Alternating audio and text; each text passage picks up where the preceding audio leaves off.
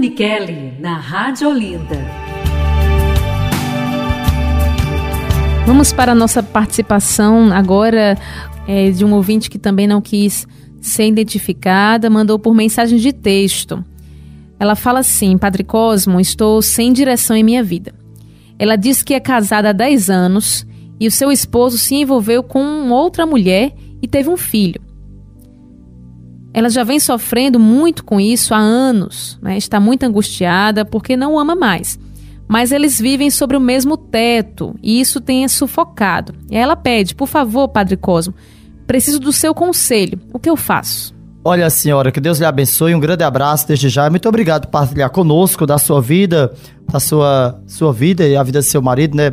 Mas uma coisa que eu detectei no seu, aqui na sua escuta do seu texto, é que a senhora ainda ama seu marido. Isso é muito lindo, né? A senhora ama ele, por isso que a senhora sofre, porque a senhora não quer perdê-lo. Claro que as relações é, entre homem e mulher, às vezes, ou as relações, às vezes, entre amizades também, às vezes caducam. Quando a relação caduca, às vezes a relação acaba. Se ele está no mesmo teto, a primeira coisa é só não alimentar essa mágoa, essa dor no seu coração. Reze em cima disso que Deus vai tirar isso da senhora. Se não consegue sozinha, procura a terapia que vai lhe ajudar. Agora, se a senhora está na mesma casa que ele, ele não teve coragem de sair da casa, né, a senhora? Pelo menos se, se não sejam amigos, também não sejam inimigos. Entendeu? Dá um bom dia, dá boa tarde, fazer o seu papel de dono da casa e ele o papel de dono da casa, né? já que não é mais marido e mulher, para dormir na mesma cama, para cheirar, para ter uma, uma atividade sexual, mas pelo menos é, seja amigo dele, não seja inimigo. Olha, a pior burrice é quando alguém acaba a relação e se torna inimigo de outra pessoa. Não faça isso. Isso prejudica muito mais o andamento das coisas, porque a senhora constituiu uma família, já viveu com esse homem há mais de 10 anos. Agora ele arrumou outra pessoa e teve um filho, veja. Claro que isso machucou a sua alma seu coração de mulher, de pessoa humana. Mas a pessoa deve pensar assim: puxa, ele não é perfeito, ele é um ser humano.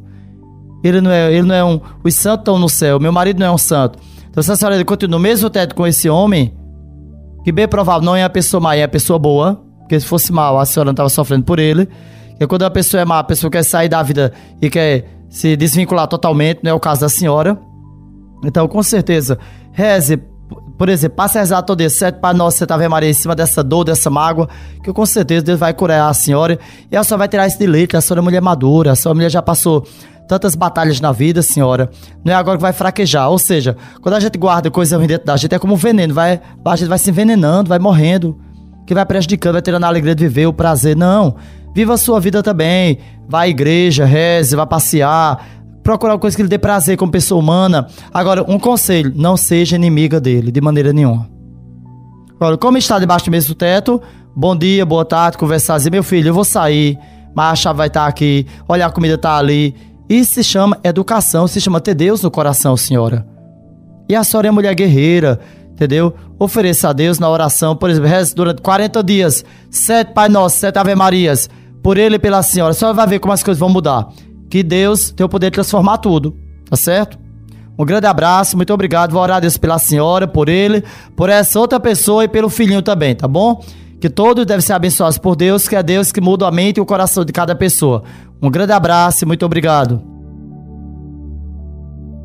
Vamos para a nossa participação agora com um ouvinte que não quer ser identificada, lá do Alto do Capitão mandou por mensagem de texto, padre, dizendo, perguntando sobre a bebida alcoólica. O que, é que a igreja fala sobre o álcool, padre? Ele, ele quer saber. Um fiel, ele pode beber? Ou tem alguma quantidade ali que é indicada?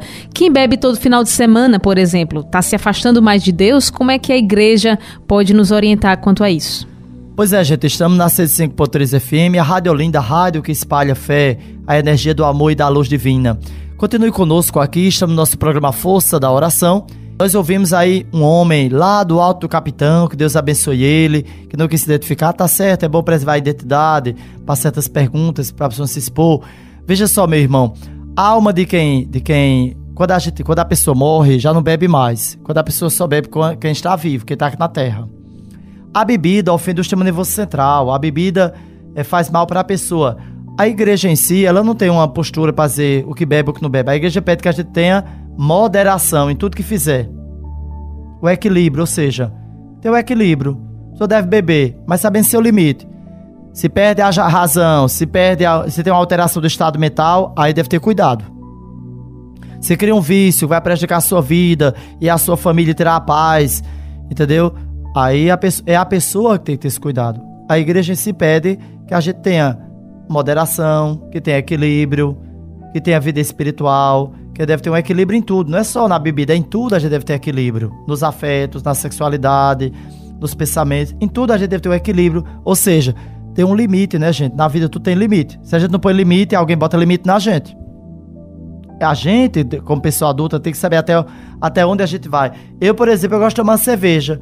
Em Roma eu tomava uma cerveja, tomava um vinho. Aqui já eu já não tomo. Por quê? Porque lá o clima é muito gelado, o vinho é muito bom, lugar gelado. A cerveja é muito gostosa, de qualidade. Aqui também tem cerveja de qualidade. Mas eu não tomo por quê? Primeiro, lá eu podia sair, passar uma tarde sentado em um barzinho é, na frente de uma igreja, que os padres saem muito, ficar numa praça.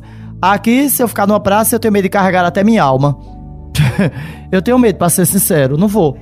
E também o povo lá olha você com mais naturalidade. Aqui, se, você, se alguém vê um padre tomando cerveja ou tomando assim num bar, ah, fica escandalizado.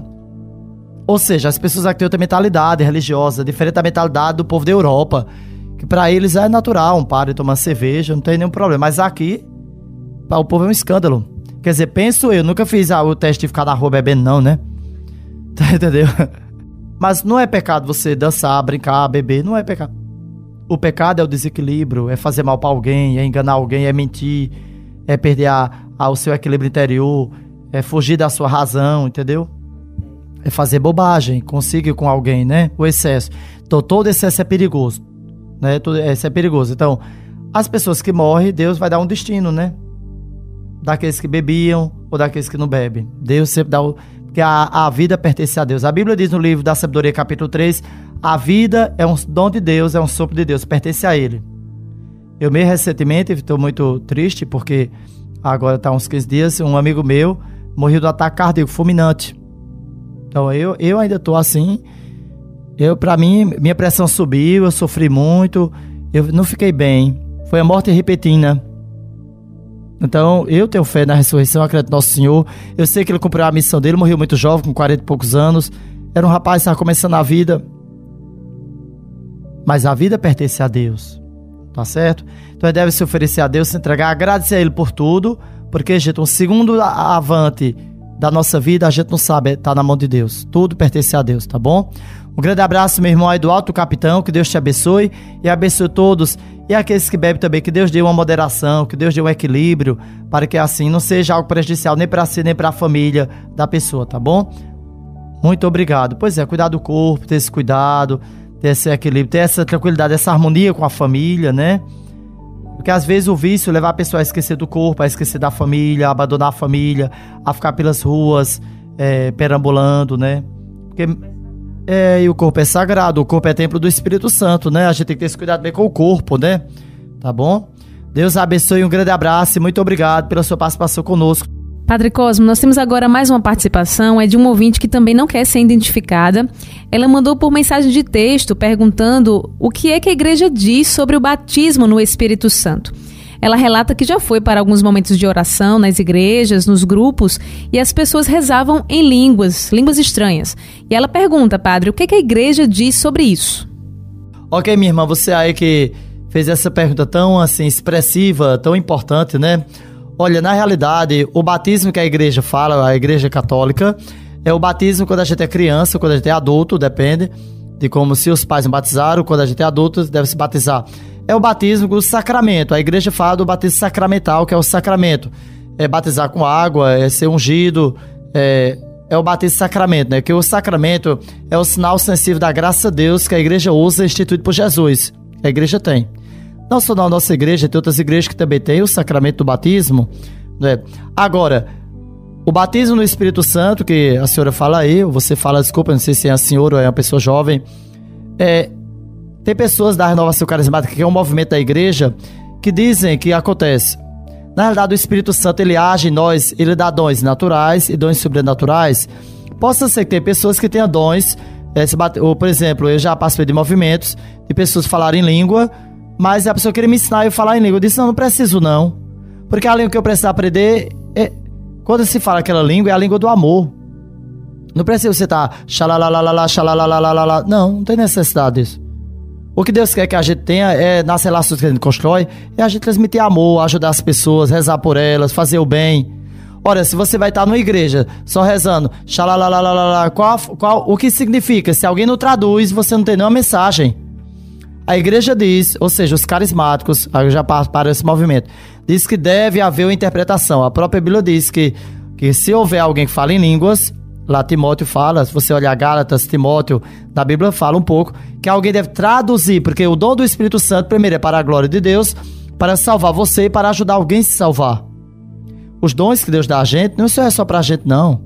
É para primeiro é para a glória de Deus, para honrar e glorificar a Deus, que é dono de tudo. Segundo, é para salvar sua alma. Terceiro, é para ajudar a salvar a vida de alguém, a elaborar, a pessoa crescer na intimidade com Deus, entendeu? Ou seja, se você participa de um grupo onde é aquele que só faz ali, só aquele ritualismo, deixa lá, lá, lá, lá, lá, não tem sentido.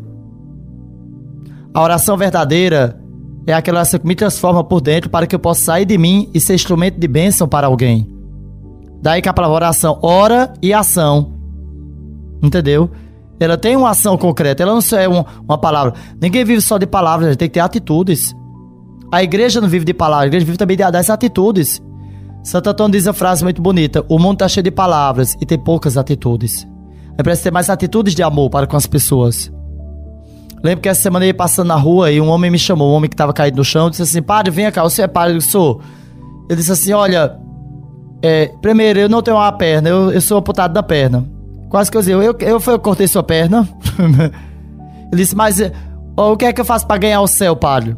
Eu disse: Olha, deve rezar, fazer o bem ele disse, ah, tá certo, depois me diga uma coisa, e o senhor pode me, me ajudar, me dar comida? Eu disse, olha, eu não tenho, mas eu posso comprar, arrumar. Ele disse, tá certo, pois me ajuda para que eu tô dois dias sem comer.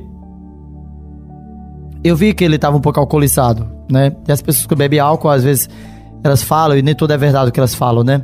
Mas eu vi que ele estava com fome. Mas eu achei interessante que ele ia me chamar, ele disse que eu me observa todo dia passando, e ele disse percebeu que eu era um padre pela cruz, pela minha vestimenta.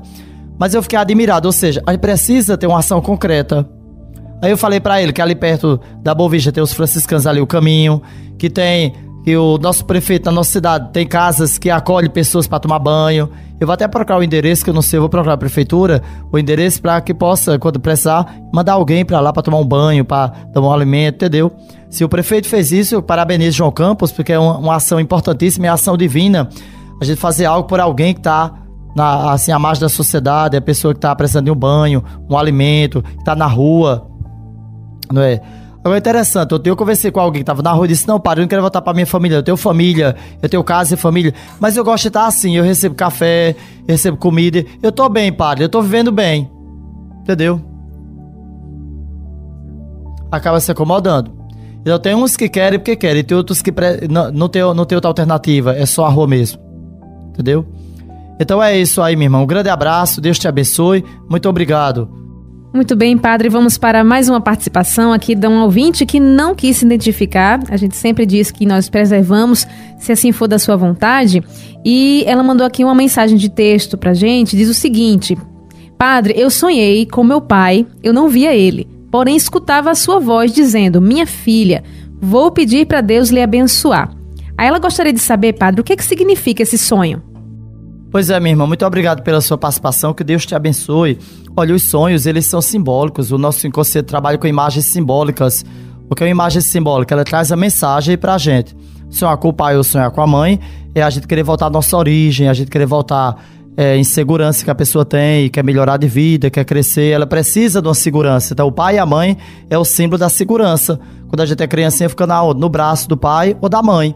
E quando passa nove meses, ele fica onde? No ventre da mãe. Então, sonhar com o pai significa que a pessoa precisa ser mais segura na vida, mais determinada, mais focada no que quer, ser mais otimista. Esse é um sonho muito interessante. Parabéns, viu? Que Deus lhe abençoe. Um grande abraço, muito obrigado. Muito bem, e a gente vai encerrando então esse momento de aconselhamento. No próximo programa a gente vai acrescentando as suas perguntas, tá certo? 34447979 por este WhatsApp você participa junto conosco.